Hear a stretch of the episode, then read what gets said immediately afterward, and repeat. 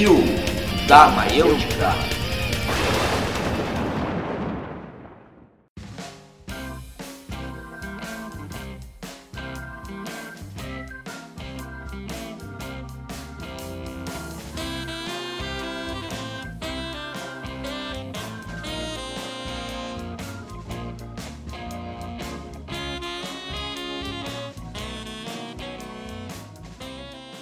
Opa, beleza? Bom dia, boa tarde, boa noite. Está começando mais um episódio do primeiro podcast independente de Juí. O refúgio, a toca, o ninho, a caverna, o esconderijo, o abrigo dos monstros dialéticos, o covil da maiêutica. Portanto, sejam bem-vindos a esse covil, a esse antro de conversa, de fala, de palavreado, de interlocução, de conversação e de confabulação, de falatório, de tagarelice, o covil da maiêutica. E aí galera, beleza? Então, bem-vindos ao nosso podcast. Estamos aqui novamente para mais uma edição do Covil e estamos aqui para falar com vocês, conversar, uh, falar sobre temas divertidos, temas sérios, qualquer tipo de tema. E sejam bem-vindos a mais uma edição do Covil. Bem, eu sou o Gia Ruschel, eu sou professor de História, de Filosofia, tenho mestrado em Educação nas Ciências e estamos aí para trocar uma ideia. Me sigam lá no Instagram, profgiano. E aí galera, meu nome é Thiago, eu sou mestrando, agora quase mestre em Direito. Eu trabalho aqui com Direito, também sou tenho uma loja no centro de, de discos e livros e vinis.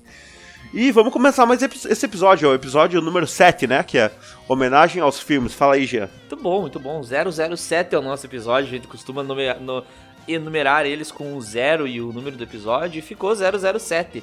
Por um acaso deu bem no episódio dos filmes, né? 007 que é uma franquia de filmes, uma série de filmes muito antiga, né, Thiago?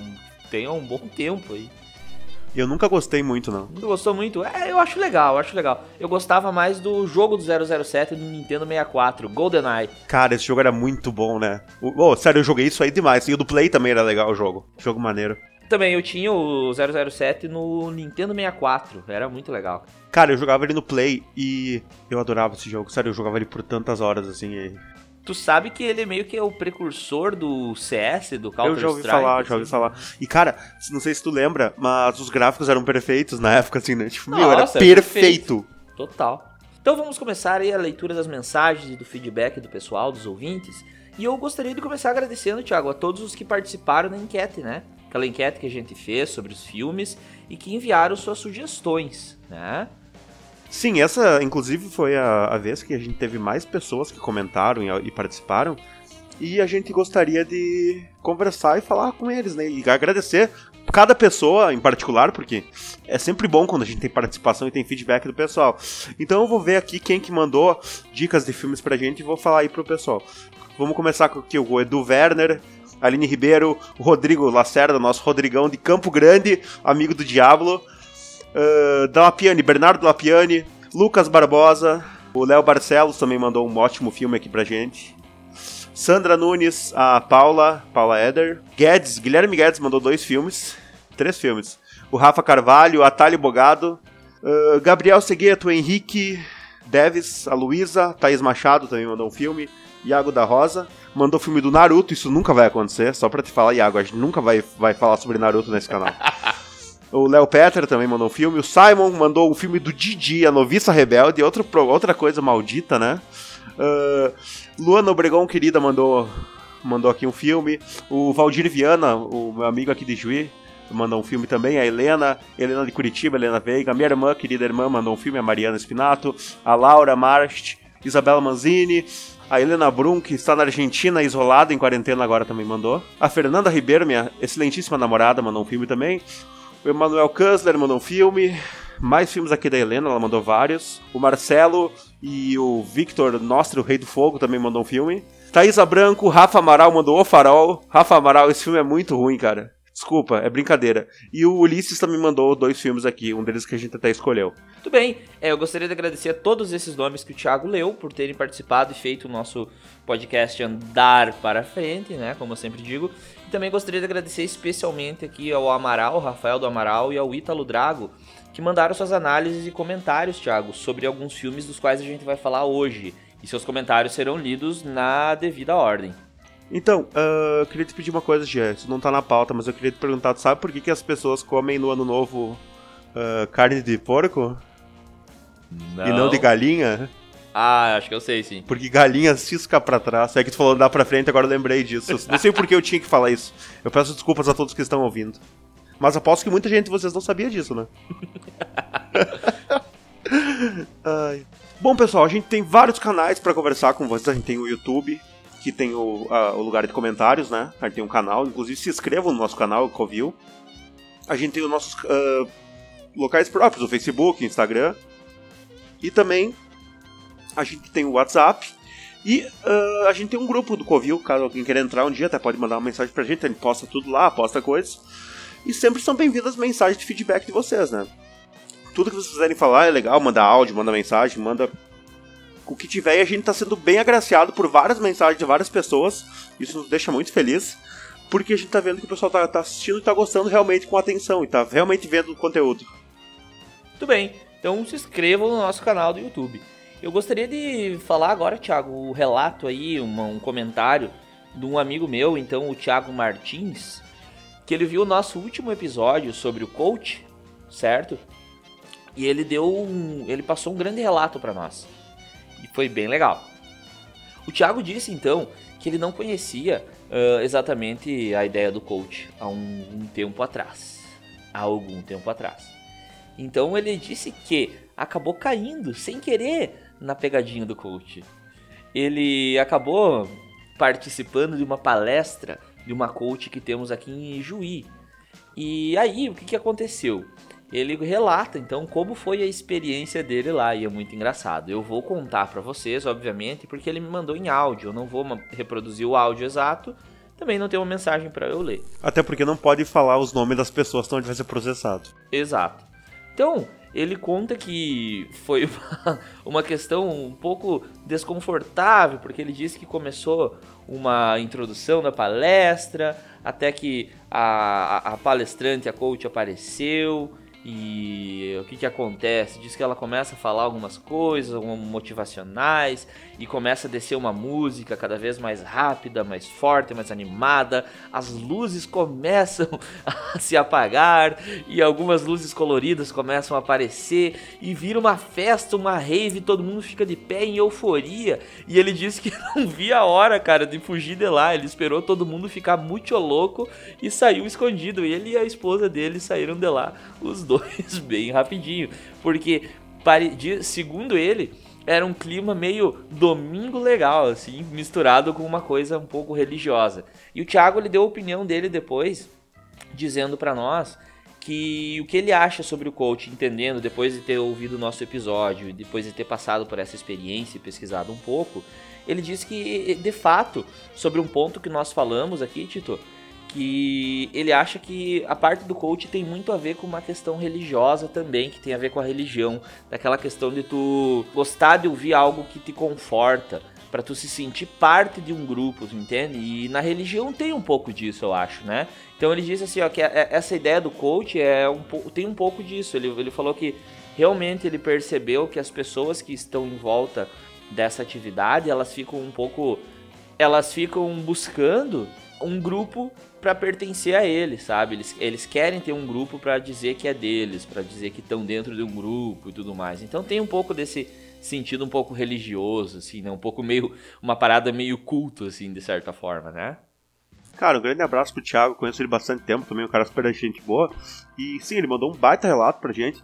E uma eu fui falar com ele no Facebook, depois agradeceu o feedback, ele falou assim pra mim, cara, eu senti como se eu tivesse caído numa armadilha, sabe? E eu totalmente entendi ele, sabe? Sabe quando aquele teu amigo fala pra ti, ah, tem uma oportunidade de negócio super legal, vem aqui em casa. Daí tu chega lá e é marketing multinível. É tipo isso, sabe?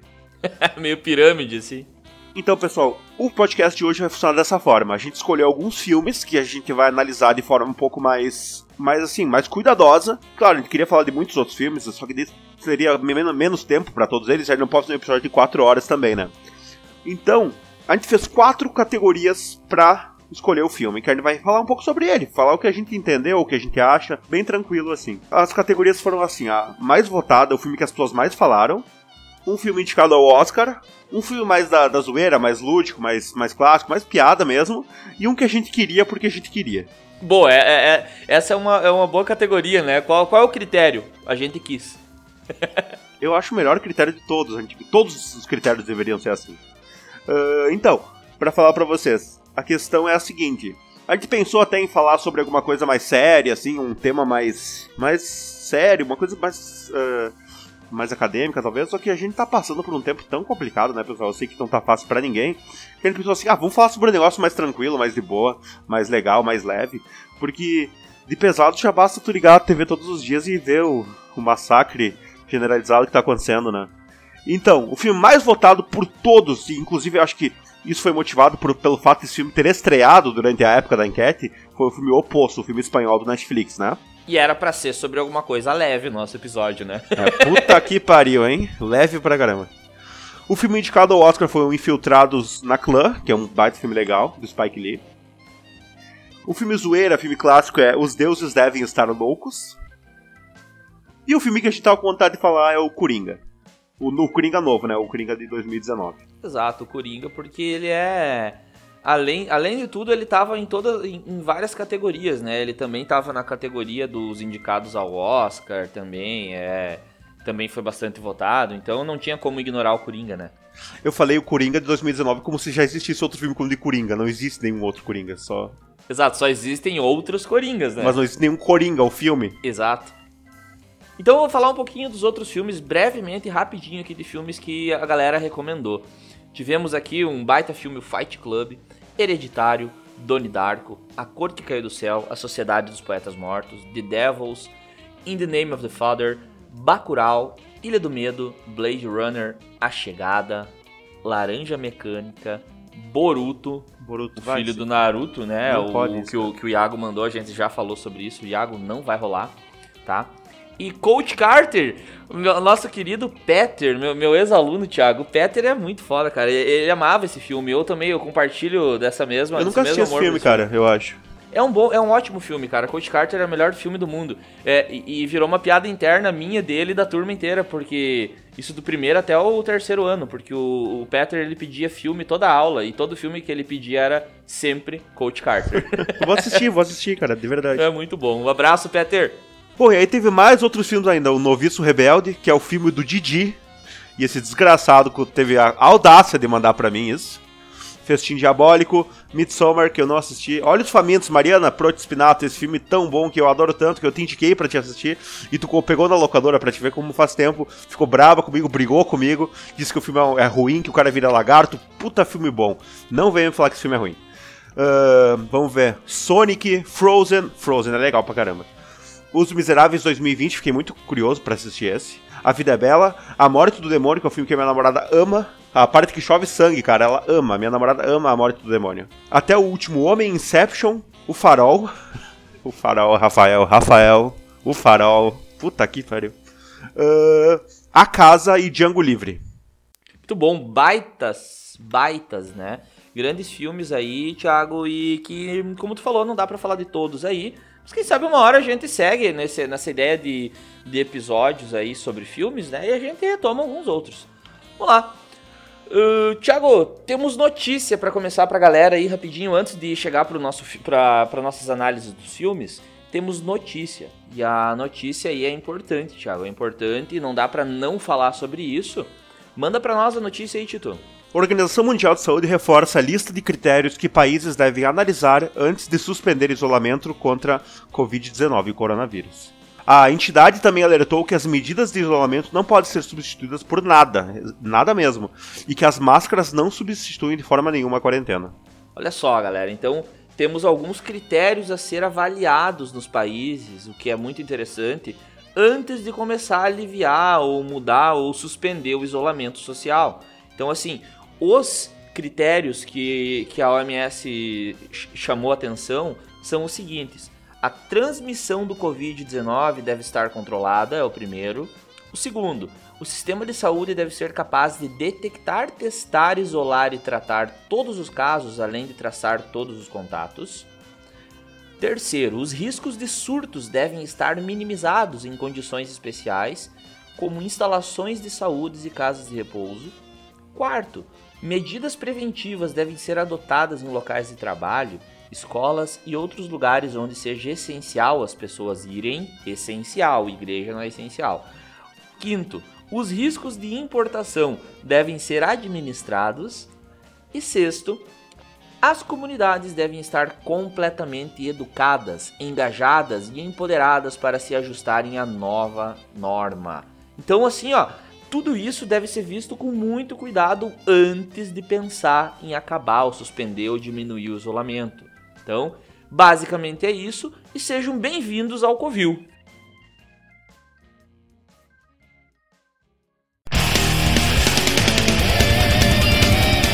Bem-vindos ao Covil.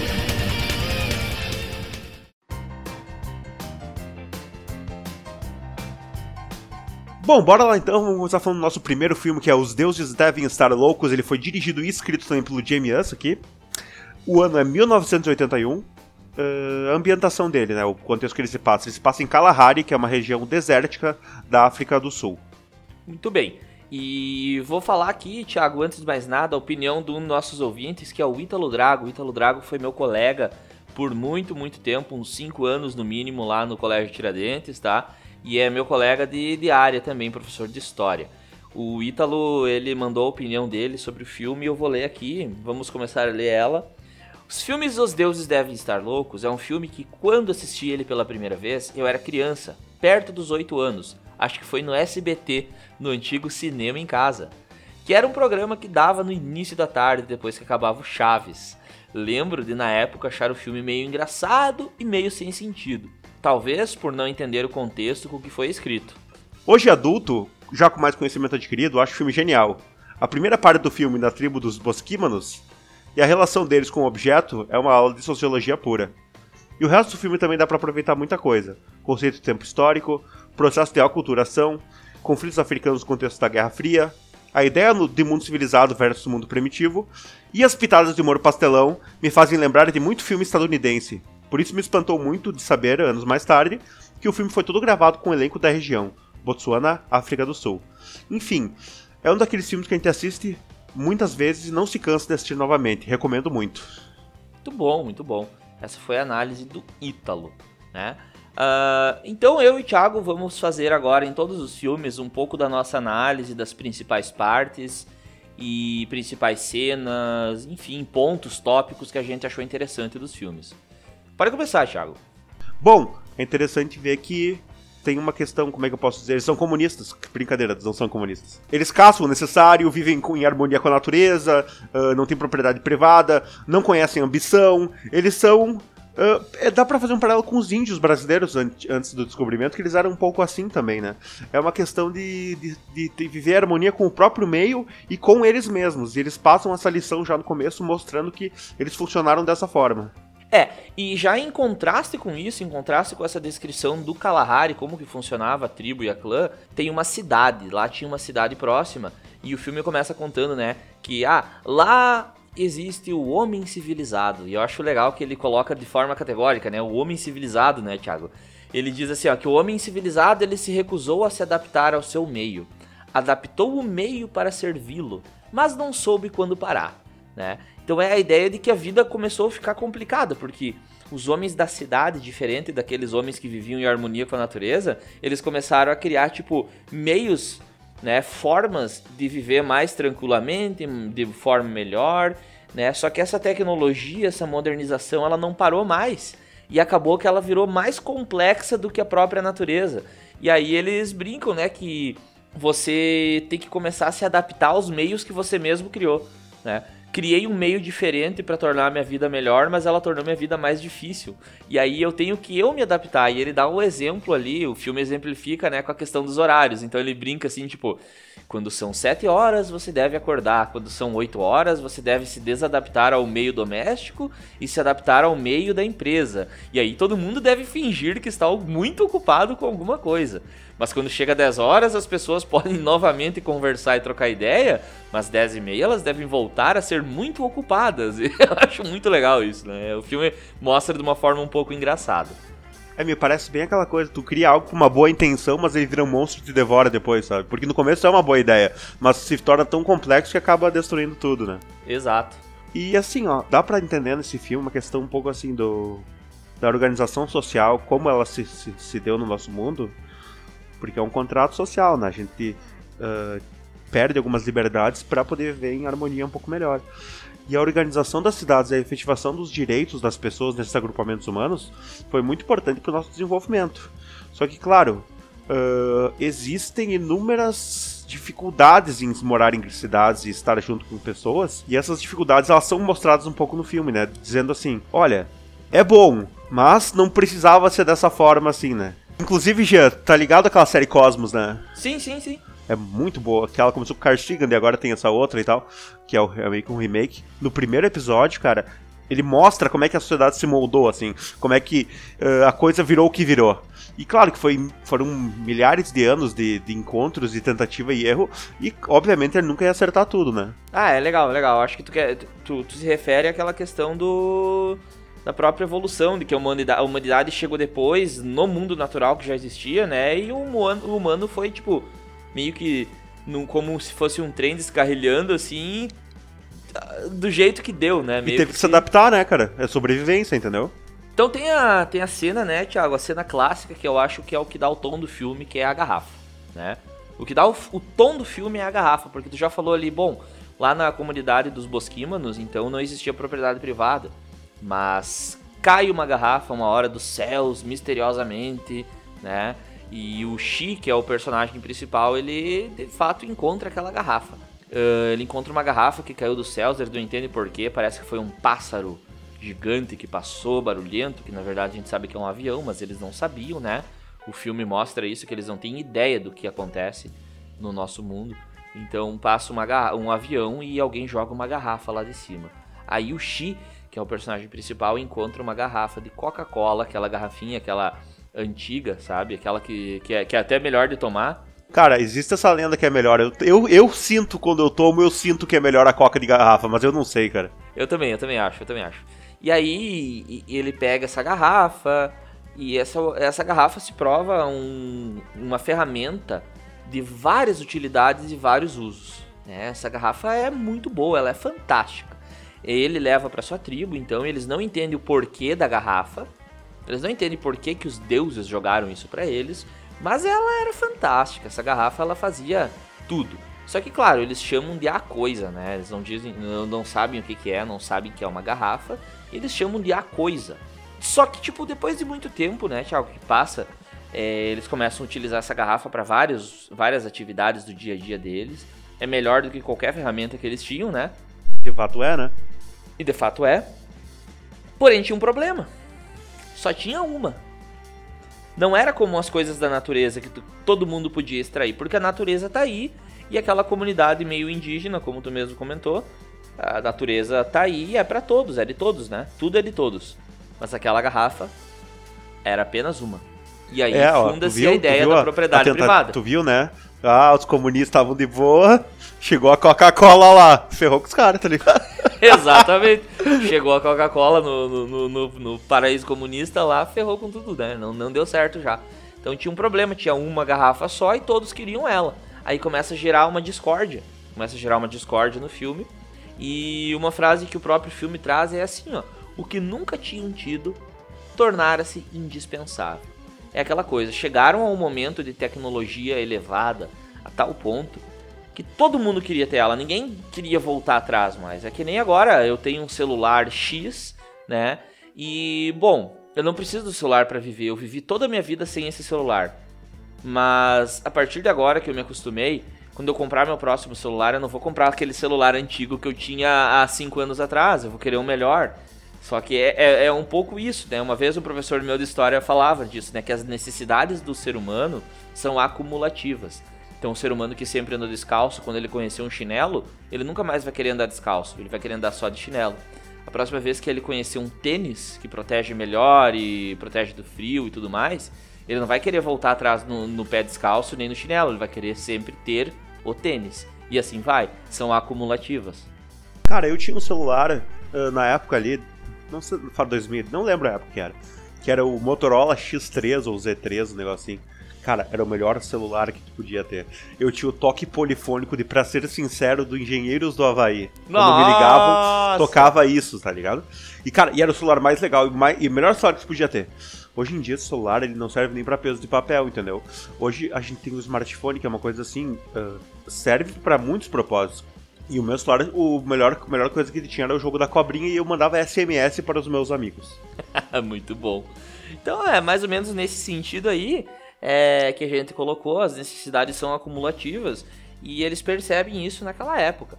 Porém, essas, é, esse objeto, essa coisa, ou seja, a garrafa de Coca-Cola de vidro, ela começa a causar brigas, né? começa a causar intriga entre a tribo, né? discussões e tudo mais, violência. As próprias crianças que gostavam muito de brincar com a garrafa, usavam ela para brincar várias brincadeiras que eles inventaram e eles começam a brigar. Cada um queria ter, eles usam a garrafa para bater um no outro. Ela se torna uma arma também. Então começa a causar essa discórdia. E aí, né, uh, começa a missão. A missão do Xi é a seguinte: já que eu trouxe essa coisa dos deuses, que é uma coisa malévola, né, e eles dizem essa coisa é uma coisa do mal. Então, naquela noite eles se reúnem, todos eles ficam tristes, choram, ficam em silêncio em volta da fogueira e aí eles decidem que a coisa tem que ir embora. Xi entra numa missão para devolver a garrafa então para os deuses.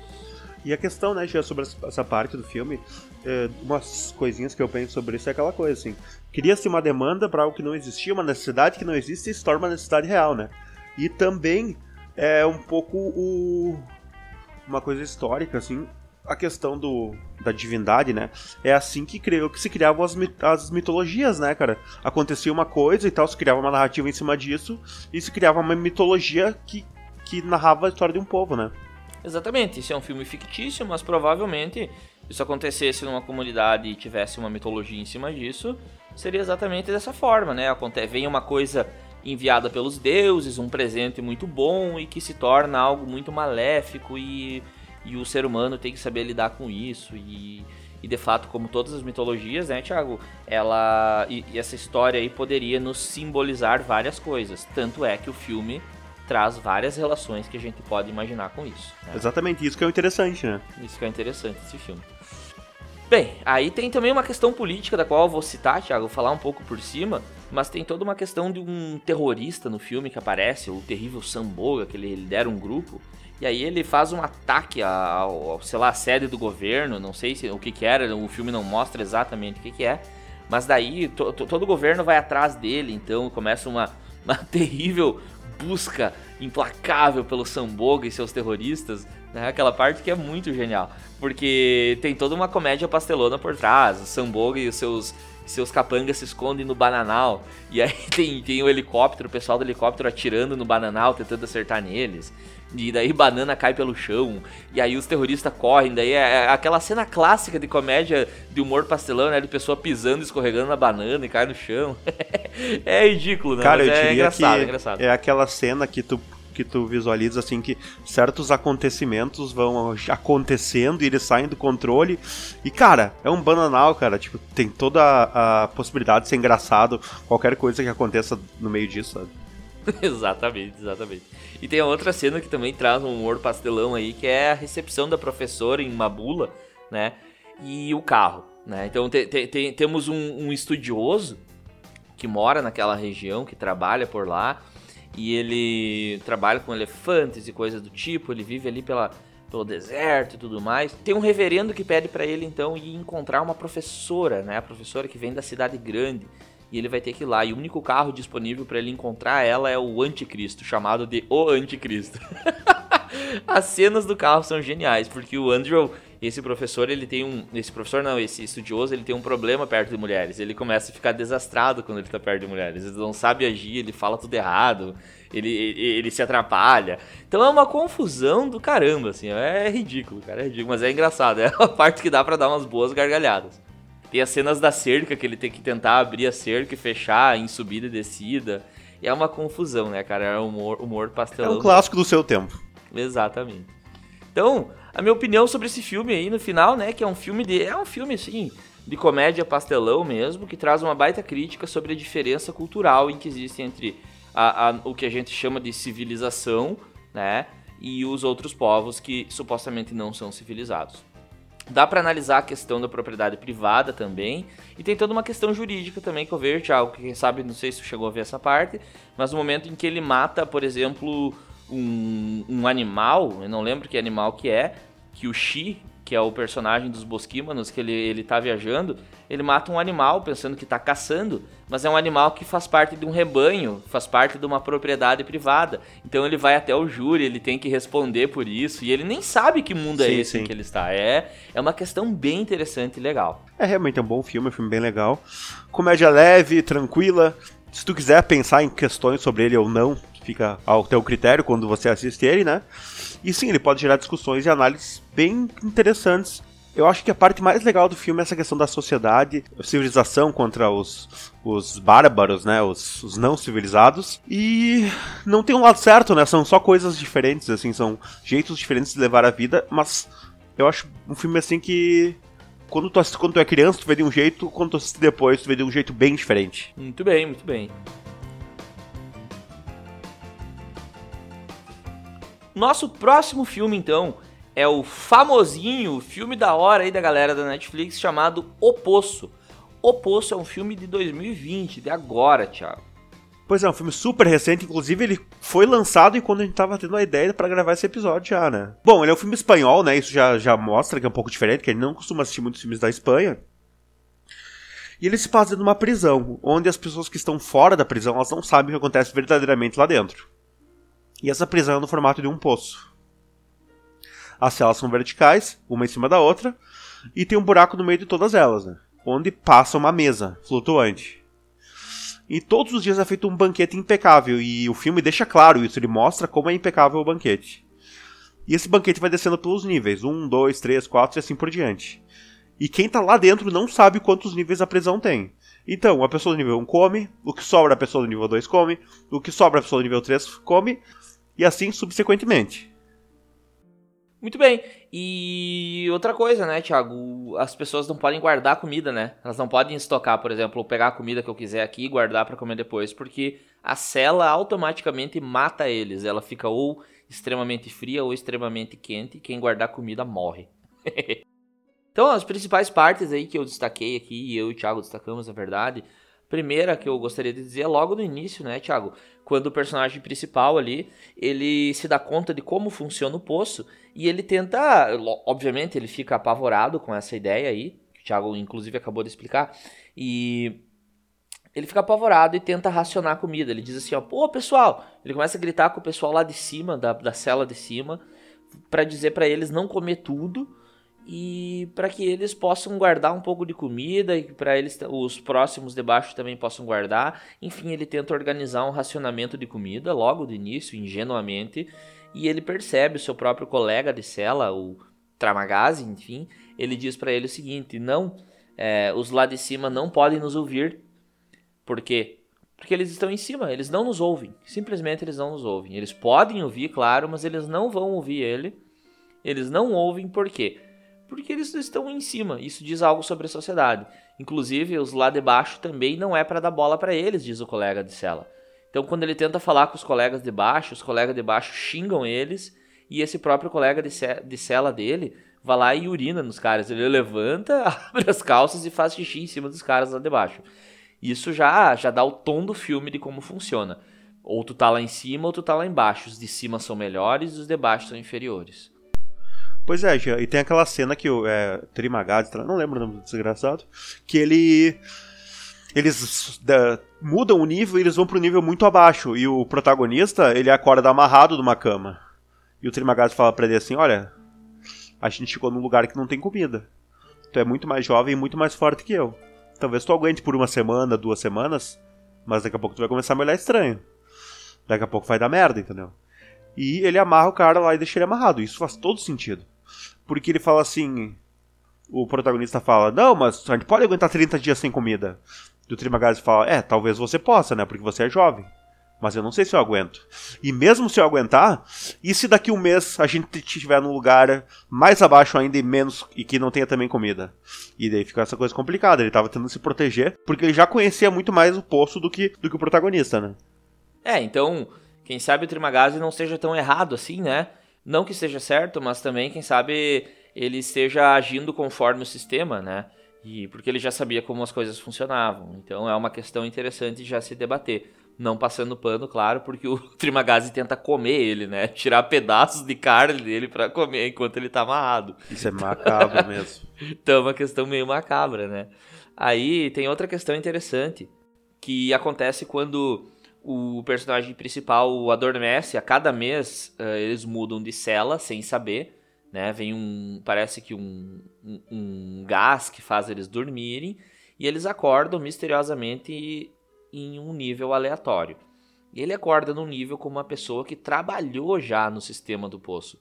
E essa pessoa, essa mulher, ela diz assim: ó, não, mas esse sistema aqui, ele tem o objetivo de. Ele tem o objetivo de fazer com que as pessoas sejam solidárias. É um sistema de solidariedade espontânea. É, a gente tenta fazer um teste aqui e tudo mais. E ela tenta todo momento, sempre que desce a mesa, ela com o cachorrinho lá dela, ela um dia ela come, outro dia o cachorro come, ela tenta dividir, ela fica um dia sem comer em, em nome do cachorro dela, né, e tudo mais. E o que que acontece? Ela diz assim, ó, para sempre, todo dia, ela prepara dois pratos de comida com o necessário para alguém sobreviver passa para os caras lá debaixo, dá o prato prontinho e diz para eles comerem e prepararem mais dois pratos para os debaixo. Ela cria um sistema de racionamento de comida e espera que os debaixo sigam. E eles xingam ela o tempo inteiro, todos os dias, quase o mês todo, né? E aí, tentando, tentando, tentando fazer com que a solidariedade espontânea apareça, ela nunca consegue. E chega uma hora que o personagem principal chega e ameaça os caras, né? Eles xingando ela, ele vai lá e fala: Olha aqui, ó, seus arrombados. Calem a boca. A partir de agora vocês vão escutar o que ela fala ou eu vou cagar na comida de vocês. Eu vou espalhar cocô por todo o grão de arroz desse banquete e vocês vão ter que comer isso.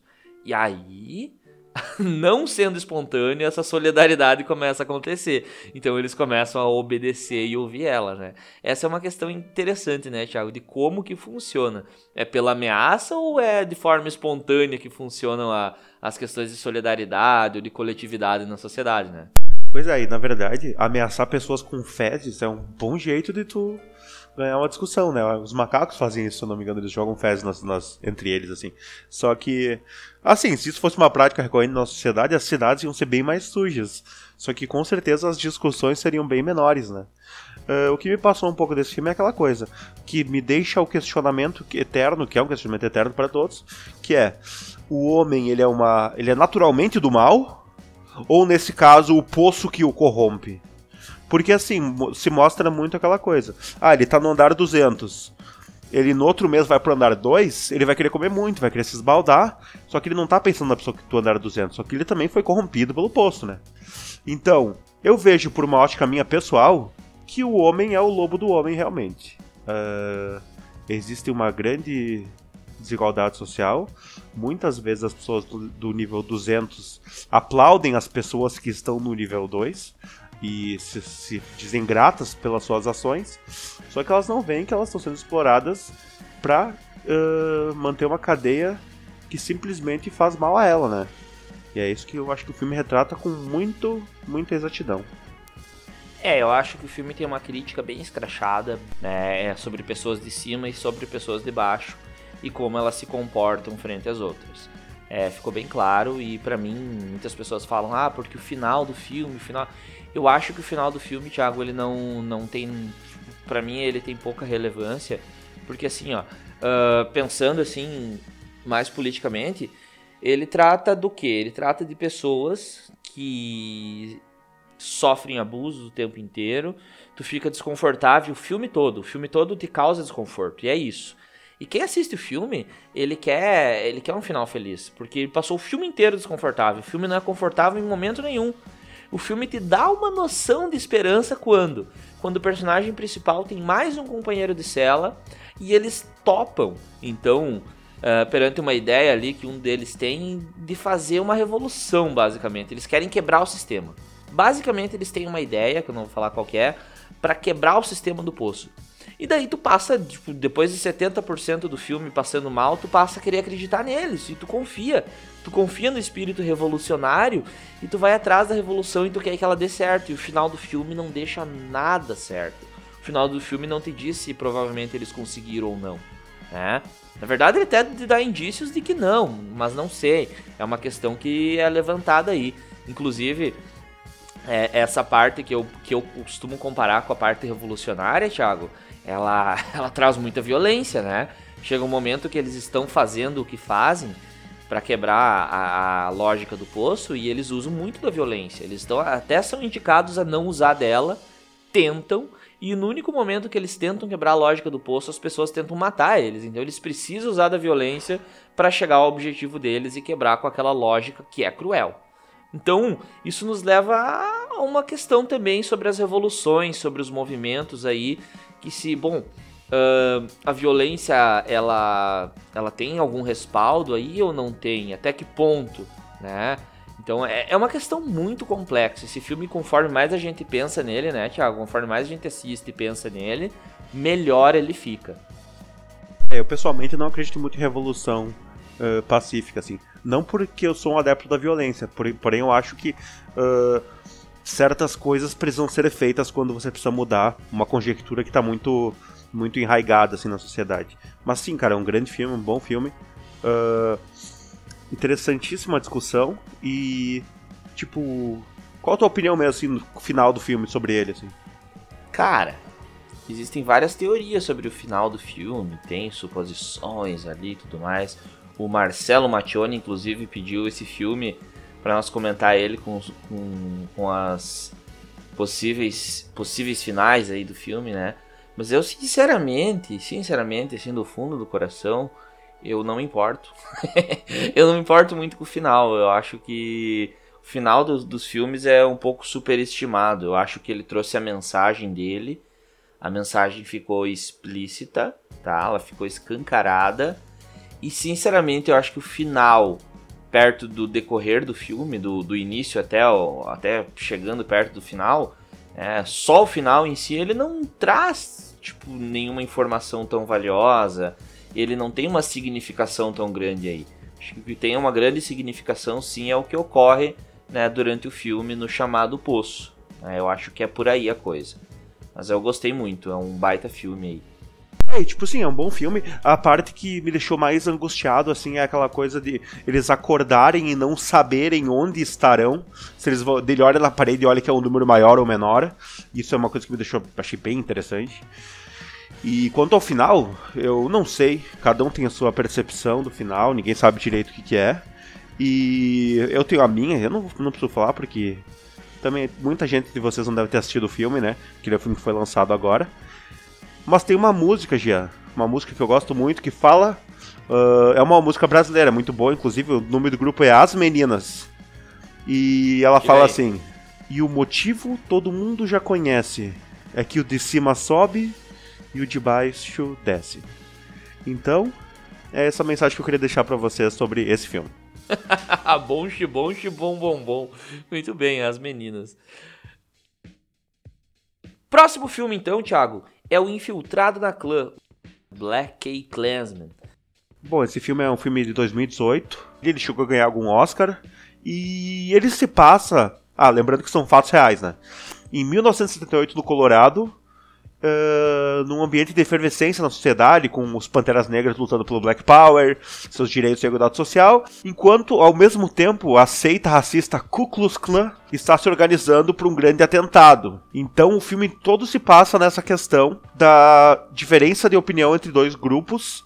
Claro, você sabe qual tá certo, né? Eu não preciso falar isso. E é um filme muito interessante. Muito bem. Temos o policial Ron Stallworth como personagem principal, interpretado pelo John David Washington, que é um policial negro que existiu, inclusive, como o Thiago falou, é baseado em fatos reais. Esse filme trata de um caso específico desse policial, do Ron Stallworth. Policial negro, então, que conseguiu se infiltrar na Ku Klux Klan é, local da cidade. ele se comunicava com outros membros através de telefonemas, quando precisava estar fisicamente presente enviava outro policial branco, o Flip, que é interpretado pelo Adam Driver. Quem não conhece o Adam Driver, o Driver, ele é o nosso querido Kylo Ren do Star Wars. É, ele ia no seu lugar, então. Depois de meses. Eu não sabia disso. Depois de meses, tornou-se o líder da seita, sabotou uma série de linchamentos e outros crimes de ódios racistas. Cara, eu, eu, o que eu achei legal desse filme é que é um filme engraçado no geral, porque ele fala de um tema super pesado, uh, ódio, ódio pra caramba, assim, pessoas completamente retardadas e doentes, mas é um filme que faz com humor, e é uma história real. E assim, como eu posso te dizer, ele é um filme que passa uma ideia muito muito combativa quanto a ódio, quanto ao preconceito, contra essa loucura, né? E no final do filme, é uma parte que eu acho importante, que eu acho interessante você falar, mostra o incidente de Charlestonville, que teve. Foi faz uns 3 ou 4 anos, 5 eu não lembro quando foi, que um grupo de nacionalistas brancos, de supremacia branca, uh, nazistas, Ku Klux Klan, todo esse bando de idiota, chegou e, e causou um problema numa cidade lá, chegou até morrer pessoas e tal. E isso mostra que esse tipo de discursinho idiota ainda tá, hoje em dia, arraigado na sociedade. Ainda existe muita pessoa se reunindo em barzinho aí, tomando cervejinha e falando bobagem, falando bo merda sobre, ah, vamos matar as pessoas que são negras. Vamos... Cara, tu assiste isso no filme e tu pensa assim, cara, é impossível que exista uma pessoa que pense assim de verdade. Mas não, cara, elas estão por aí a todo momento. Deve ter uma perto da tua casa agora, entendeu? Pois é, um filme de crítica social, né, cara? Com uma comédia de leve ali, sem ser extremamente dramático. Aí que eles acertam, né? Ele não faz uma autobiografia ali e tudo mais. É um filme que, que sabe fazer uma, uma comédia em cima daquilo ali, mas que ela não. O foco não é a comédia, o foco é a crítica. Eu gostei que ele investiu bastante na parte musical e na cena musical da época, da cultura afro-americana, que tava bombando naquela época, que é o disco e tudo mais, né? Ah, dá pra ver pelas roupas, pelo estilo do personagem principal e tudo mais. Então ele investiu bastante nisso, achei legal. Filme também bom porque ele demonstra de que maneira o discurso da extrema direita adotou uma aparência democrática na época, né? Para ser aceito, para ser é, para ser menos estranho, então acabou servindo de propaganda de ódio, com uma roupagem de discurso democrático. Poder do discurso então aparece de forma bastante chocante na principal cena do início, que é o discurso, né, que aparece logo de um político. Como pano de fundo, né, temos a cena da Guerra Civil Americana, a bandeira sulista dos Confederados, né, e tem um político então incitando o ódio e a revolta dos brancos, que segundo ele é para retomar a América e para defender a família branca católica, né? Retrata bem os paradigmas daquela época. Então, bem pesado. Eu gostei também que tem o ator, o ator que fez o diretor nacional da Ku Klux Klan, que é o David Duke, né, que é um cara que existe também. É, e ele foi interpretado pelo Topher Grace. E para quem não sabe, o Topher Grace ele é o Eric do Dead Seventeen Show. Aquele cara magricela, estranhinho, fracote. Então, que é muito zoado, inclusive, no Dead Seventeen Show por causa disso. Né, ficou clássico. E eu acho legal porque botaram um personagem com esse porte, assim, para interpretar o líder da Ku Klux Klan. Adorei, achei, achei bem legal, achei apropriado. Uh, e uma coisa que é interessante, bem no começo do filme, quando ele vai se candidatar a ser policial, né, o ator principal ali, que interpreta o Ron, ele chega na, na delegacia e, e o policial fala para ele assim: Ó, oh, tem certeza que tu quer, quer trabalhar aqui? Porque tu vai ter que passar por muita merda. Tu vai ter que ouvir muita coisa, por, por, pelo fato dele ser negro. Né? Isso demonstra que existe de fato um racismo estrutural na sociedade que se demonstra em pequenas atitudes e pequenas coisas e ali no próprio filme, assim, tipo, ele era aceito, mas ele não era totalmente aceito. E simplesmente porque tinha uma cor de pele diferente das pessoas que estavam no comando, né? E tem uma, uma cena que eu achei legal do filme que ele fala assim: que tem o David Duck, esse, que é o líder da Ku Klux Klan, dando um discurso, e deles falam assim, bah, mas nunca nosso país elegeria alguém como, como esse cara, isso é impossível. E no final do filme aparece um discurso do Donald Trump, né, ele dá, ele dá a entender bem o recado que, que ele quer passar com essa cena. Que nem eu tinha falado pra vocês antes sobre o episódio de Charlestonville e tal, que deu aquele negócio, no, que também aparece um pouco no filme sobre isso, no final, é que assim, ó, tem um documentário sobre esse incidente que é muito bom. Ele tem cerca de 20 minutinhos, dá para assistir rapidamente. E é, é feito pela Vice e pela HBO, se eu não me engano, juntos, alguma coisa assim. Uh, então procurei Charlestonville Vice no YouTube e você vai encontrar. E cara, ele mostra as pessoas lá dizendo assim: nós temos que matar esses caras mesmo, entendeu? Quando acontece uma morte no, no, protesto por um atropelamento, o cara falou: ah, morreu foi pouco, nós temos que matar mais gente ainda. Tipo assim, é um, um tema que me deixa muito inflamado porque eu fico muito bravo com esse tipo de coisa. Cara, tu não tem. É, o minimamente Uh, tu pode ser uma pessoa sensata e só agir de forma decente, mas não, cara. Esses caras eles querem matar todo mundo, eles querem destruir qualquer coisa que não se pareça com eles, sabe? Eu fico muito, muito inflamado por esse tipo de coisa. Aquela coisa, né, cara? Nazista não se defende, né? Tu não pode defender um cara nazista. Isso não é questão de opinião. Isso é uma questão de fato, isso é uma questão do, da, da, história, sabe? O que tu acha disso, Tia? Eu acho que tu tá certo. Eu acho que uma das coisas que mais me deixa pé da vida uh, quando eu olho esses filmes que retratam tudo isso, que mostram de forma escrachada o racismo, essa questão estrutural aí na sociedade. Cara, é, é uma das coisas que mais me deixa braba, é, é isso mesmo, é o racismo, cara. Eu, eu olhei Estado de Liberdade, eu acho que esses tempos atrás também, que mostra isso. Enfim, vários filmes que tratam dessa questão do racismo, assim, ó, que eles mostram como de fato é nos Estados Unidos, ou era que não muda muito, porque em alguns lugares dos Estados Unidos a coisa é exatamente assim. E não vamos longe, aqui no Brasil tem pessoas que são assim. Tu fica, tipo, abismado. Tu não faz ideia de como funciona a coisa, sabe? Nós, na nossa realidade, no nosso mundinho, a gente vê muito pouco disso. Mas quando tu vai no cerne da questão, cara, tu vê que a questão é muito complicada. E é uma parada que tu não imagina que possa ser real, sabe, Thiago? É uma coisa assim, tipo, é, é, é é uma coisa que, tipo, desumaniza o outro, sabe? E assim, ó, é uma coisa que realmente me deixa brabo. Eu sou o cara, como tu falou antes, eu sou o cara, tipo, totalmente contra a violência, sabe, Thiago? Como tu falou da revolução antes do filme do Poço. É, que tu não é a favor da violência, eu também não sou. Mas eu acho que racista tem que ter a cabeça, a cabeça aberta por uma machadada, sabe? Tipo, brincadeira. Tem aquela cena em que o aquele, eh, aquele membro da Ku Klux que é o mais fanático, que tá com a mulher dele na cama, eles ficam conversando sobre como eles sonharam nesse dia. Um pouco antes do atentado que eles, que eles pretendem fazer, eles começam a conversar: Nossa, eu achei que isso era só um sonho, mas é verdade. Nossa, nós vamos matá-los. Assim, ó, mano, tu fica abismado com isso, cara. É uma questão muito pesada, é pesado mesmo, assim, sabe? Então eu acho que, tipo, quem pensa assim, cara, nossa, essa pessoa, tipo, ela, ela, não tem como se ajustar mais na sociedade, cara. Eu não consigo pensar, Thiago. Tu consegue pensar em como ajustar uma pessoa dessa, tipo, fazer ela entender que. Eu não sei, cara, eu não sei. Pois é, como eu falei, é uma questão que me inflama muito, assim. Tenho que cuidar pra não falar bobagem, até porque eu fico muito irritado com isso, cara. É uma coisa que eu acho muito complicada. Só que eu fico mais brabo ainda, nazista brasileiro.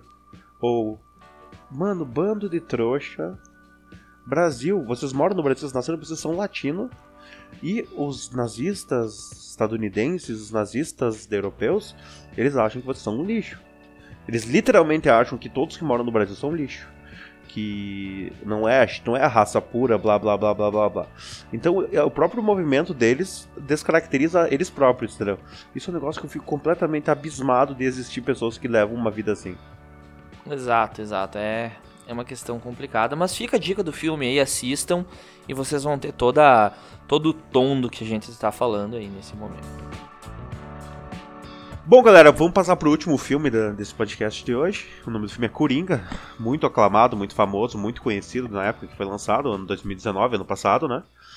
Ele se passa assim em Gotham City, obviamente, a terra do Batman.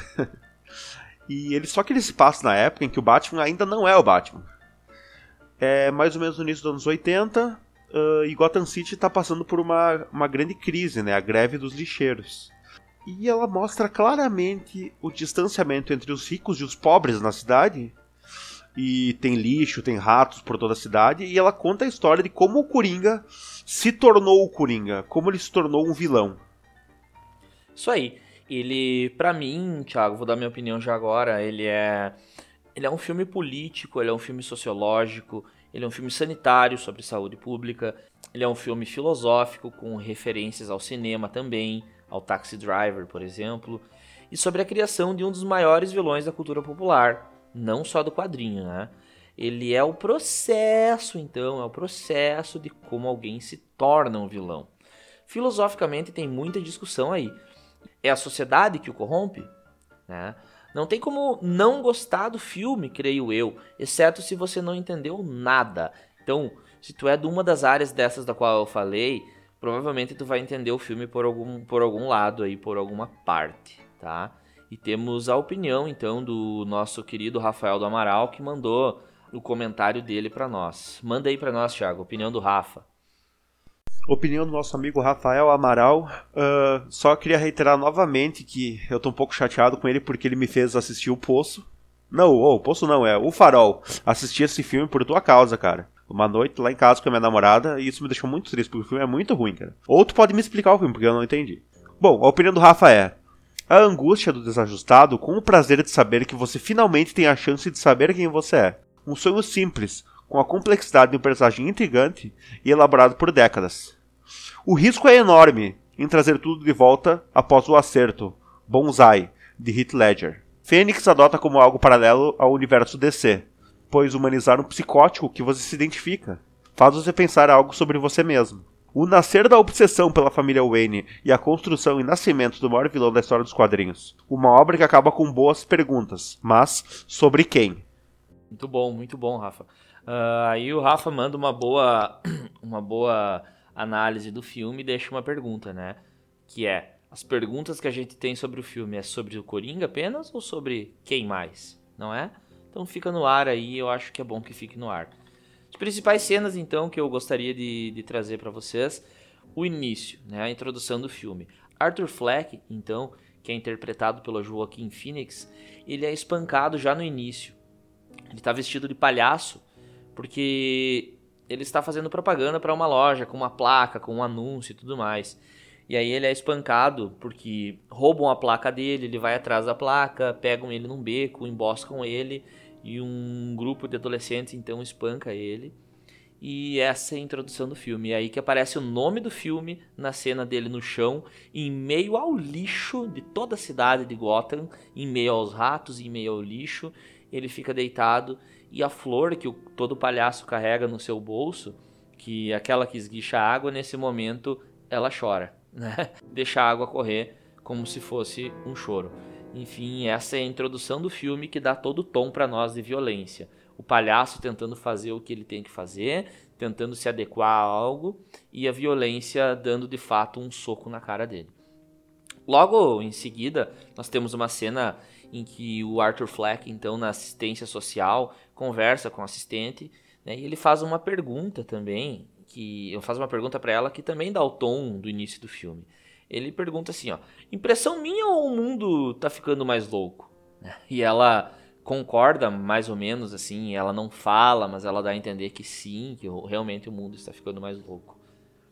E logo após nós temos a cena uma cena que eu, que eu, que eu notei em todo o filme, na verdade, eu acho que tem um significado legal, Thiago, que é a escadaria. Quando ele sobe uma escadaria para ir para casa dele, na cidade, e essa cena da escada ela vai se repetir em muitos momentos. Então ele, ele vai para casa fazendo basicamente uma marcha da derrota, né? Ele vai caminhando de cabeça baixa como um derrotado, sobe pela escadaria na cidade e vai para casa.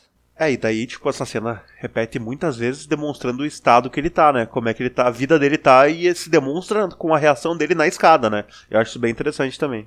Perfeito. Em casa, então, ele vai assistir o programa do Murray Franklin, que é interpretado pelo Robert De Niro. E o Robert De Niro, então, interpreta um personagem que faz uh, o papel de um apresentador de um programa. Ele é um showman, né? E ele é o herói, o herói do Arthur Fleck. Né? Porque ele tem um programa de comédia, enfim, e o Arthur Fleck adora ele. Então ele começa a assistir aquele programa, né? E ele imagina todo um mundo, ele imagina um mundo na cabeça dele em que ele é aceito. Né? Ele é engraçado nesse mundo, ele, está, ele começa a imaginar ele na plateia, e aí ele é ouvido na plateia. Ele fala algumas coisas, as pessoas dão risada. Ele é respeitado porque ele fala que cuida da mãe dele que mora com a mãe dele e cuida, e todo mundo aplaude ele. Ele é recebido pelo Murray, ele, ele ganha um abraço do Murray, então ele, tipo, é aquilo lá é significativo para a vida dele. Ele ama o Murray e ele quer fazer de tudo para estar tá no programa do Murray, né? Já no emprego dele, a gente vê outras coisas acontecendo. A gente vê, por exemplo, uh, um colega que descobre que ele foi espancado, dá uma arma para ele. Essa arma vai ter muita significância depois. A, a arma, então, ele, ele recebe mal a arma. Isso que é interessante, porque ele recebe aquela arma e ele fica surpreso. Ele dá risada, ele diz: Você sabe que eu não posso ter isso, cara, né? Então ele, ele não entende o porquê de, de uma arma, ele dá risada de nervoso, inclusive. Ele ri porque ele tem um problema. Sempre que ele tá nervoso, o Arthur Fleck, ele dá risada. Aquela risada é, é extremamente exagerada, que é uma doença, inclusive, né? Ele recebe a, a, pressão do chefe por ter roubado a placa. Ele, o chefe dele diz que ele roubou a placa, que ele tem que devolver sendo que na verdade ele foi espancado, a placa foi quebrada, e aí começa a surgir a raiva dele. E novamente, né, temos a cena da escada. Volta ele para casa depois de um dia de derrota. Ele sobe aquela escada com raiva, agora não só derrotado, mas com um pouco de raiva. E aí tá, vai tendo a progressão do filme, né? É, tu pode ver que, tipo, o Joker, né? O, o Arthur no filme todo, ele toma muita porrada da vida, assim. Ele tem uma vida de merda, ele não tem nada, ele não construiu nada, ele não tem dinheiro, ele não tem uma carreira, ele não tem nada. E o mundo inteiro bate nele, sabe?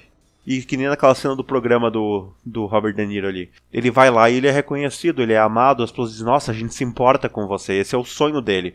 Mas não, ele simplesmente uh, é uma párea completa da sociedade. E, e o filme mostra isso muitas vezes. Após isso, ele começa a ter uma relação com a própria arma, né? O filme eu acho que mostra muito bem ele e a arma. Então ele tem uma cena com a arma na sala dele, em que ele fica se imaginando com a arma, ele dá um tiro sem querer, inclusive na, na parede. Né? Ele, ele vai pro hospital em, em, em fazer um, um show para criancinhas doentes, ele deixa cair a arma, inclusive. A arma cai do bolso dele. Ele é demitido por causa do colega dele que deu a arma, o Randall, né? Depois ele descobre que o Randall deu a arma de propósito e entrega ele, diz que ele tentou comprar a arma. Né? O colega dele, na verdade, foi um baita de um dedo duro, um sacana aí. É, e aí, beleza, ele tenta. Ele segue a vida, apesar de tudo, o que é legal do filme é que o Arthur Fleck ele, ele segue, né, cara? Ele não para, ele não, ele não desiste. Ele não é um desistente, ele segue aí, ele tenta com as suas piadas, ele tem um caderno de piadas em que ele vai anotando. E, e o que é legal que as piadas dele, apesar de não serem engraçadas para as pessoas, elas têm um cunho muito realista. E, e, isso que é pesado todas as piadas dele têm um cunho muito real e pesado, cara. Por isso que ninguém ri, porque é demais, assim. Uma delas que eu anotei aqui para nós, Thiago, é aquela que diz assim, ó: "A pior parte de ter uma doença mental é que as pessoas esperam que você se comporte como se não tivesse". Isso para ele é engraçado, uma piada, porque a vida é uma piada no final das contas. Mas isso é muito sinistro, né, cara? É muito pesado, né? Tipo, olha que coisa sinistra de se falar, né? É, e ele tá achando que isso, bom, as pessoas vão rir disso né? Uh, bom, tudo isso vai culminar na cena do metrô, de quando ele tá voltando para casa. E aí, para mim, é a cena Breaking Bad, é a cena que quebra tudo. É, para mim, a cena do metrô é a que quebra o, o personagem uh, que tava insistindo num caminho. E aí ele percebe que o caminho dele é outro. Ele mata três funcionários ricos de Wall Street porque eles estão abusando dele, estão querendo violentar ele ali também, e uma mulher e tudo mais. Ele não faz por motivos políticos e nem por ser um justiceiro, mas ele mata porque mata. E ele mata esses três num surto. E aí, depois que ele mata esses três caras, ele desencadeia sem querer, ele nem sabe disso no início, ele desencadeia uma onda que tá rolando na cidade já, aqueles protestos, ele desencadeia uma onda anti-rico, né? As pessoas começam a ficar adoidadas assim para matarem os ricos, porque os ricos são um problema. Então aquela aquilo que tu falou no início, Thiago, da, da divisão que aparece já no início do filme, agora ela fica muito clara, porque diz assim, os pobres então estão putos da vida e enxergam nos ricos o inimigo. E aquela coisa, né, Jean, não sei se se eu tô viajando aqui, mas eu acho que é, que é por aí. Que esses três funcionários, esse pessoal, eles trabalhavam pro Thomas Wayne, lembra disso? Exato. Eles trabalhavam isso. E uma das coisas que gera a, a loucura e a revolução e todo esse problema foi que Thomas Wayne vai na imprensa e chama as pessoas de palhaços, né? Então gera a coisa do palhaço, gera as pessoas usando máscaras de palhaço. Isso que começa com o grande problema, né? Exatamente. É, tem a identificação com o palhaço, ainda mais sabendo que foi um palhaço que matou aquelas pessoas. Então, aquelas pessoas que estavam nos protestos, nas greves dos lixeiros, eles começam a se reforçar, eles ganham empoderamento com isso. Então o Arthur, a partir daí, o que eu noto é que ele se torna mais decidido, ele vira um cara confiante e aí ele sabe o que ele quer, basicamente. Não totalmente, mas basicamente ele já ele começou a enxergar o caminho dele. É, ele matou três pessoas e ele começa a se sentir bem com isso. Tu nota nas próximas cenas que ele já anda melhor, ele, ele, ele caminha, ele se comporta de uma maneira mais confiante. E aí, novamente, ele vai ser atendido então pela assistente social e ela vai revelar para ele algumas coisas aí que é, é, é, pertinente sobre a sociedade. Por exemplo, o corte de verbas, né? O personagem ele, ele acaba de perceber que ele não vai mais receber os seus remédios tem tudo para piorar. É, aquele cara que já tava na, na, naquela situação, ele tem tudo para piorar, porque agora ele não vai mais ter os remédios. Ele não vai ter assistente para ouvir ele e ele não vai mais ter os remédios, né? E é legal, um, uma das coisas que ele fala ali é, é o seguinte: ele diz assim, ó, eu tô percebendo que agora eles me notam. Na verdade, ele tá falando o quê? Ele tá vendo na TV que estão notando algo que ele fez sem saber que é ele, mas ele já está se sentindo bem. Ele diz agora as pessoas estão me notando. Né? E tem uma pergunta aí, Thiago, que eu vou fazer, adiantar uma perguntinha que vai ser feita só sobre o fim, não quero que tu fale muito, mas o que, que tu acha? O que, que acontece quando você cruza um solitário doente mental com uma sociedade que o abandona e o trata como lixo, como estava acontecendo agora. o que, que tu acha, Thiago? Pois é, esse momento do filme para mim é aquele, como eles falam, é o point of no return, tá ligado? Que ele se torna o Coringa efetivamente porque ele tem a atenção de uma sociedade, ele tem uma coisa que vai uh, aplacar a sua carência de forma errada, de forma totalmente distópica e horrível.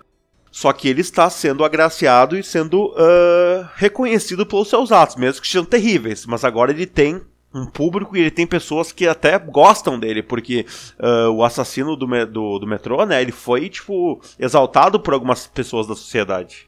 Quanto a essa pergunta, eu acho uma baita pergunta sinistra, assim, porque tu pode ver que muitos atentados reais que ocorreram na sociedade, cara, muitas vezes era isso aí, cara. Era o cara sozinho, o cara fracassado, ah, se achava fracassado, o cara não tinha nada e tal, e ele tem o seu momento de glória ali, tipo, ele tem o seu momento de sair na TV, na TV nacional, de sair no Jornal Nacional porque cometeu um ato bárbaro. Mas é isso que a pessoa busca mesmo, né? Com os sentidos nefastos. Exato. E aí nós temos o, o Arthur Fleck persistindo mais um pouco tá? Ele, ele começa a investir na carreira do stand-up dele com as piadas que ele tem, tá? Ele, ele vai fracassar no stand-up, obviamente. Nós temos o, uma própria referência aí ao Coringa da piada mortal do Batman, tá? Quem já, quem já leu o quadrinho ou assistiu o desenho, né? O Coringa da piada mortal, ele é um Coringa que é um, um comediante que ninguém acha graça, tá? Ele realmente vai nos shows de stand-up, ninguém dá risada dele, tá? O vídeo dele, então, que é gravado, vai parar na televisão, cai justamente do programa do Murray, que é o ídolo dele. O Murray caçoa dele na televisão e ele assiste isso, tá? Olha só, ele continua buscando, ele buscou na, na comédia, não conseguiu. Teve um soco na cara do Murray, né? Temos ainda a busca dele pelo Thomas Wayne, porque a mãe dele, que era totalmente desvairada, diz que ele é filho do Thomas Wayne. Então, o que alguns assistem o filme e pensam, nossa, então o Coringa é irmão do Batman. Não, não é. A, irmã, Cara, a, a, mãe dele é, é, simplesmente pirada de pedra aí. Pra ser sincero contigo, quando apareceu isso no filme, sem saber do resultado posterior, né? Eu falei, que filme de merda. Ah, vamos botar o Batman ser irmão do Coringa? Que coisa estúpida. Eu pensei isso na hora que apareceu, né? Mas claramente eu me enganei. Que bom que eu me enganei. É, exato, exato. E aí o Coringa, o Arthur Fleck, ele vai atrás do Thomas Wayne. Ele chega a falar com ele para buscar então essa, esse reconhecimento. Ele acredita que o Thomas Wayne é o pai dele e ele literalmente agora leva um soco na cara. Ele tá levando um soco na cara da sociedade em, há, há, muito tempo. E agora ele toma um soco na cara literal do, Thomas Wayne. Thomas Wayne bate nele achando que ele é só um louco, né? Como de fato ele parecia para ele. E por outro lado, ele começa a ver nas ruas, então, nos jornais, nas bancas de jornais, na televisão, que o assassino dos metrôs, ou seja, ele, tá aparecendo em todo lugar. Ele começa a ganhar força, ele começa a ganhar fama e o movimento Kill the Rich, que mata os ricos, então, tá cada vez maior e ele começa a achar subsídios aí para ser alguém, de fato. É o único lugar que aceita ele é o crime. O mundo do crime é esse, é o único pedestal que ele tem, é o único palanque que ele tem é esse. E ele começa a encontrar aí, nesse lado, então, o, o, onde ele pode brilhar, já que ninguém aceita ele em nenhum outro é, lugar. De certa forma, a atitude, eu diria exacerbada que ele cometeu no metrô de matar os caras ali, ela se torna um ato político, né? Ele se torna um ato que as pessoas criaram todo um discurso em volta disso e toda uma narrativa para pegar demandas e cobrá-las na sociedade. Então, ele fez o negócio meio sem querer, assim, tipo, sem a intenção, e ele criou uma coisa gigantesca, né?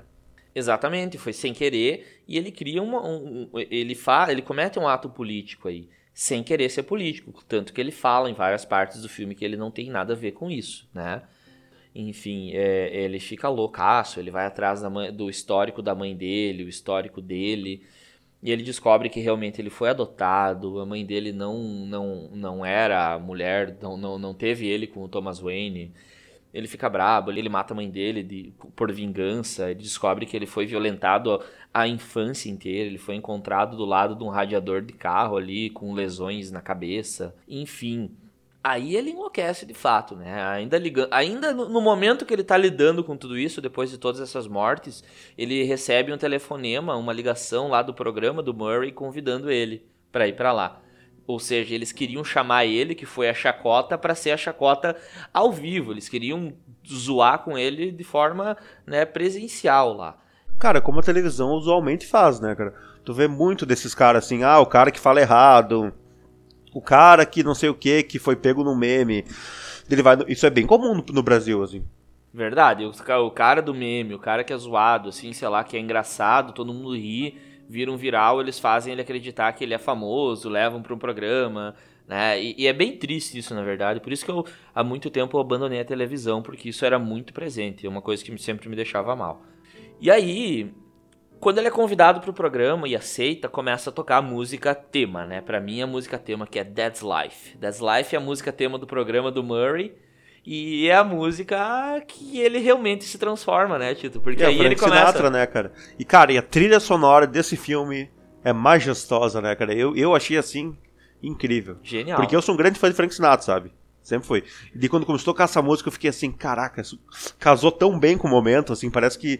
E também tem aquela outra música, The Clowns, uh, não lembro qual é o nome da música, que é do Frank Sinatra, que toca no filme também. Exato. E aí é, é, tem toda a transformação dele enquanto toca That's Life. That's Life. E aí ele está dançando, fazendo aquela dança estranha dele, né? Ele vai se maquiando, ele vai pintando o cabelo de verde. E aí, de fato, fisicamente agora ele vira o Coringa, porque aí ele encarnou o personagem. E, o que, e a cereja do bolo para ele virar o personagem é a cena do Randall, o, o, o colega dele, o personagem que era o colega dele, que vendeu a arma, que fez ele ser despedido. Ele chega na casa dele junto com o outro colega, que era um anãozinho. E aí eles chegam lá porque o Randall tá preocupado, porque os casos do metrô estão sendo investigados, e ele queria, na verdade, tirar o dele da reta. Ele vai lá falar com o Arthur. O Arthur mata ele numa cena que é super tensa.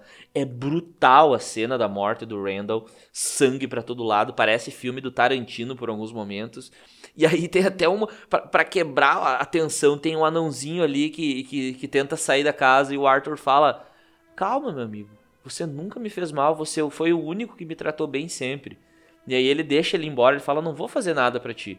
E aí o anãozinho tenta pegar a porta, tenta abrir, só que ele não, não alcança a maçaneta da porta. Daí ele vai lá, ele abre a porta para ele. Cara, é uma cena muito tensa é que tem essa é uma quebra. cena tão brutal e tão assim, feia. E tem esse elemento como que é muito engraçado. Quando eu, eu assisti esse filme no cinema, não sei tu. Mas. Eu também. Todo mundo riu dessa cena no filme muito, assim, no cinema.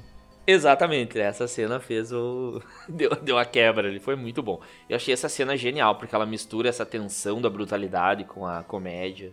Genial. Bom, ele tá pronto, né, Thiago? Tá vestido, tá cabelo verde, tá com a, tá com a maquiagem e ele vai pro programa do Murray, aí se aproxima pro final. E aí voltamos para a cena da escada. A cena da escada novamente. E agora a cena da escada chega, é, é, culmina no final assim do, do que é o Coringa. Porque agora ele não tá mais subindo a escada triste, ele não tá mais subindo a escada nervoso, ele não tá mais subindo a escada fazendo a marcha da derrota. E sim, ele tá descendo a escada como Coringa, vestido como Coringa, e dançando. É a cena clássica que virou meme, virou figurinha, virou tudo, que ele tá extremamente feliz. Ele tá. Ele achou quem ele é e ele desce daquela escada, faceiro, pronto para ir pro programa fazer o que ele planejou fazer, ou não planejou, não sei, né? Os policiais que estavam investigando as mortes vão atrás dele, ele foge. Esses policiais são pegos no metrô, dá toda uma confusão, eles são inclusive linchados lá, e isso vai depois desembocar em outra coisa aí que vai acontecer. Chega no programa. Bom, essa, essa cena aí do programa, ela é baseada no Cavaleiro das Trevas, do quadrinho e no desenho, Thiago. Ela é, ela aparece de fato porque no, na história do Cavaleiro das Trevas, o Coringa ele tava no mostra a história do Coringa de quando ele estava longe do Batman. O Batman tinha parado de existir, ou seja, o Batman se aposentou. E como não tinha mais Batman, o Coringa parou de existir. Ou seja, ele estava no sanatório, internado, ele estava totalmente paralisado, ele não falava, ele não se mexia, ele estava num estado vegetativo. Quando ele fica sabendo que o Batman volta a existir, ele começa a bolar todo um plano para voltar ativa. Ele vai no programa para dizer como que a, a, a, psicologia ajudou ele, como que a medicina ajudou ele, algumas coisas do tipo. E ele vai no programa de TV como exatamente como esse. Então toda essa parte do programa é baseada ah, não nessa sabia parte. disso não. É bem legal porque ele chega lá, né? Ele faz aquela entrada clássica que ele encenou por muito tempo. Ele planeja, né? Ele, ele faz toda aquela cena e tudo mais. Ele sonha com isso, né? Por muito tempo ele sonha com isso, ele, ele faz toda aquela cena da entrada do programa, ele, ele ensaiava isso na frente da TV, e aí ele chega, faz uma grande entrada, né, como um astro de fato, e começa a ser zoado lá no programa. É, ele sabe que ele é a chacota, mas ele não vai mais ser a chacota. E aí ele coloca uma questão: a graça, o humor, é subjetivo. Ele diz assim: ó, como na sociedade, nesse sistema, você decide o que é certo e errado ou o que é engraçado ou o que não é engraçado. Diz ele isso? O que, que tu acha? Cara, eu acho que de fato é completamente subjetivo. Uh, eu acho que assim, piadas. A minha opinião pessoal, bem sincera, é sobre piadas pesadas. Você faz piada com uma tragédia que ocorreu. Tragédia X. Se você fazer essa piada pro, na tua casa, pro teu amigo, que não teve nenhum envolvimento com essa tragédia e tudo mais, pode ser uma piada de mau gosto, só que ela não tem vítimas. Essa piada não tem uma vítima. Só se tu postar isso no teu Facebook ou se tu falar pra alguém que foi envolvido na tragédia, tu é um completo imbecil. Então existe essa questão da responsabilidade, né? Exato, e aí ele tenta chocar, ou não tenta, enfim, mas ele fala isso em rede nacional, e é isso que é o pesado, né?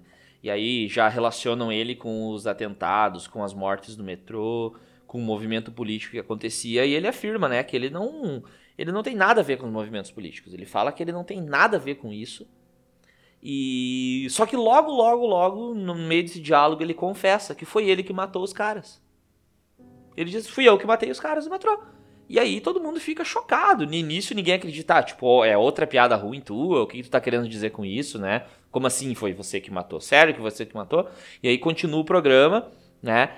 Até que a discussão fica mais acalorada e ele solta a pergunta que eu te falei antes. Aí é o ponto, aí é o ponto de quebra. Ele grita, né? O que, que acontece quando você cruza um solitário doente mental com uma sociedade que o abandona e o trata como lixo? E aí o Murray fica discutindo com ele e ele responde pro Murray: Você tem o que você merece. Aí ele dá um tiro no Murray, na cabeça dele em rede nacional. E é muito chocante. Essa cena aí é o que. É o. né? O é uma baita cena, né? Uma baita muito legal, assim, tipo, no sentido da história, é incrível.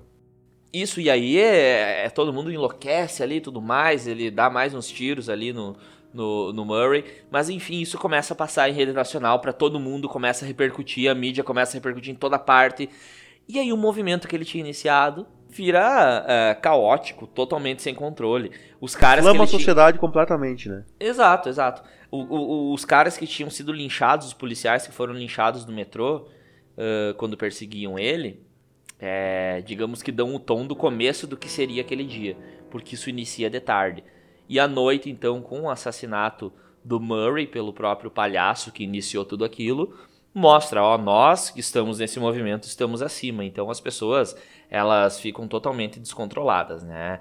À noite, digamos que é o trunfo de todo esse movimento aí.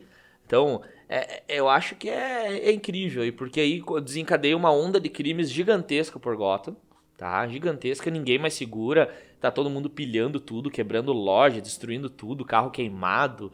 É, tu vê, tu vê a, a chave de ouro aí, né? O início do Batman, a cena do, do, do, do Thomas Wayne e Martha Wayne saindo então do, do filme lá, do, ou em algumas histórias mostram filme, outras mostram uma ópera, outras mostram teatro, enfim, né? Eles saindo por um beco escondido, e aí tem um, um criminoso com máscara de palhaço nesse filme, ou seja, que faz parte daquela onda toda, matam eles. Então o, o Batman nasce dessa ideia do Coringa, né? E para mim, a cena que uma das mais marcantes é a cena do carro do final, né? Bom, ele tá no carro, batem no carro da polícia que ele foi preso, obviamente, ele tinha sido preso pelo que ele fez. Os criminosos tiram ele do carro, né? Botam ele no capô, ele acorda aos poucos e ele vê toda aquela multidão em volta dele. Todos ovacionando ele, todos assim gritando e idolatrando ele. Ele que fez tudo aquilo que começou o movimento com o assassinato do metrô e terminou fazendo aquilo com o Murray, dizendo o que disse né?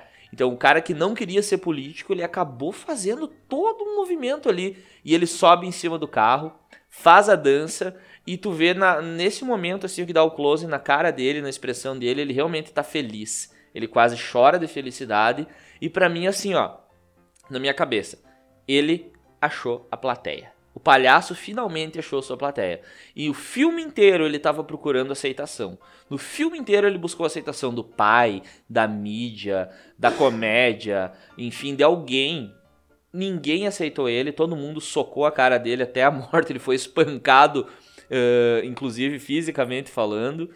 E aí no final ele tem a plateia dele, ele tem o, o, submundo do crime que idolatra ele, e eu acho que aí a gente tem o nascimento do vilão, que é o Coringa. Achei perfeito o filme nesse sentido. É, cara, essa última parte eu achei bonita, assim, achei emblemático demais. E, cara, tanto o Coringa, já puxando o outro filme, O Poço também, são os dois filmes, eles demonstram praticamente a mesma coisa. Desigualdade social gera violência, gera morte, gera problema, e é claramente isso. Com os excluídos, normalmente eles vão se insurgir contra os dominadores uma hora ou outra, e a maioria das vezes é por atos violentos, né? Isso é uma coisa que tu vê durante toda a história da, da nossa sociedade. E, por exemplo, como, vivemos em épocas pandêmicas agora, né, que existem certas restrições a sair de casa e tudo mais, você pode ver que até os mais ferrenhos liberalistas que defendiam que o Estado deveria apenas uh, se ater a, a segurança pública e mais nada, eles hoje, tipo, estão dizendo assim: ah, não, eu tenho que injetar dinheiro na economia, o governo tem que injetar dinheiro. Então, tu pode ver que a coisa não funciona sem um Estado forte e que a desigualdade social ela gera muitos e muitos e muitos problemas sociais que estão enraizados na sociedade e são muito difíceis de serem combatidos. Perfeito, perfeito, muito bem colocado. Acho que por nós era isso, né, Thiago? Por nós era isso. Hoje ficou um episódio bem legal, assim, falou sobre um tema diferente, né? A gente pode vir a falar novamente sobre filmes, eu acho que eu adoraria fazer isso, caso o pessoal quiser e dar, e dar um feedback positivo, a gente pode voltar a falar sobre isso de novo.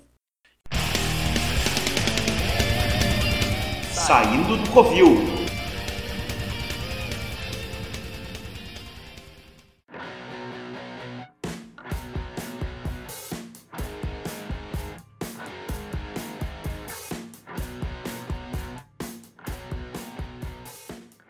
Concordou, discordou, gostou, não gostou, manda sua resposta aí, manda sua mensagem, o que, que achou da nossa análise dos filmes, ou da análise dos nossos ouvintes que mandaram também. E aí vocês podem entrar em contato com a gente. Lembrando que vocês podem nos seguir no Spotify, se inscrever no YouTube, manda mensagem aí para nós pelo YouTube também ou pelo WhatsApp, quem já nos conhece, né? E aí respondam ao que a gente fala aqui, troquem ideia, interajam, como fez o Thiago Martins, como fez o Amaral, como fez, o, como fez o Ítalo. E aí vocês vão fazendo o nosso programa funcionar cada vez mais, né? Então eu diria que é isso. Um abraço para vocês e até a próxima. Um abraço, pessoal. Uh, obrigado por ouvir. Esperamos muitos feedbacks dessa, dessa edição, positivos e negativos. E eu só queria deixar um último questionamento para todos que estão ouvindo nosso podcast. como eu sei que vocês são pessoas decentes, vocês vão concordar comigo. Por quê? O melhor Coringa sempre foi e sempre vai ser o Jack Nicholson. O segundo melhor é o Joaquim Fênix. E o terceiro melhor é o Heath Ledger. Então, se você acha o contrário, comenta aí, fala aí pra mim qual o Coringa você acha mais legal. Um abraço, galera, e até a próxima. Bomba! Tchau!